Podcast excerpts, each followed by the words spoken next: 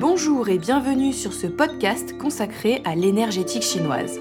Nous allons voir aujourd'hui quelles sont les vertus d'une décoction de gingembre frais. Le gingembre est une racine qui peut se consommer en cuisine, sous forme de jus, mais aussi en décoction. Cette racine est utilisée en Chine depuis très longtemps, et notamment pour ses propriétés médicinales. Avant de vous expliquer comment faire une bonne décoction de gingembre frais, laissez-moi vous faire connaître ses vertus principales. Premièrement, le gingembre agit essentiellement sur le foyer digestif, c'est-à-dire qu'il aide à digérer en réchauffant l'estomac.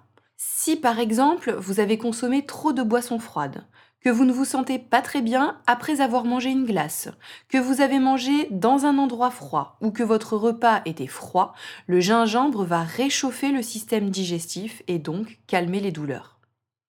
Deuxièmement, cette racine aide à se débarrasser des petites intoxications alimentaires. Troisièmement, le gingembre fait transpirer et chasse le froid. Alors attention avec la transpiration. On dit en médecine chinoise que le qi, à savoir l'énergie de la personne, part avec la transpiration. Donc si vous transpirez déjà beaucoup ou que vous avez tendance à avoir chaud, ne consommez pas de gingembre.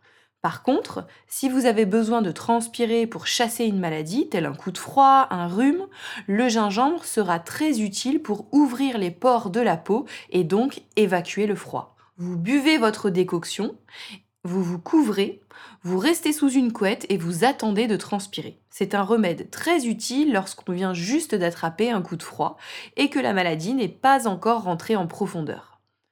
Autre propriété, on dit que le gingembre est expectorant, c'est-à-dire qu'il aide à faire sortir les mucosités lorsqu'on tousse. C'est aussi l'ingrédient phare pour traiter les nausées. Souvent, on préconise aux femmes enceintes d'en consommer avec modération, bien sûr. Il peut aussi aider certaines personnes à lutter contre le mal des transports. Par contre, les vertus supposées aphrodisiaques du gingembre tiennent plutôt de la légende. En tout cas, les Chinois n'attribuent pas cette propriété à cette plante. Alors comment préparer votre décoction de gingembre? Je rappelle la différence entre une décoction et une infusion.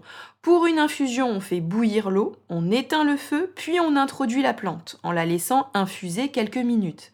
Alors que pour une décoction, on met la plante dans l'eau froide ou tiède et on la cuit. On laisse l'eau bouillir pendant plusieurs minutes avec la plante.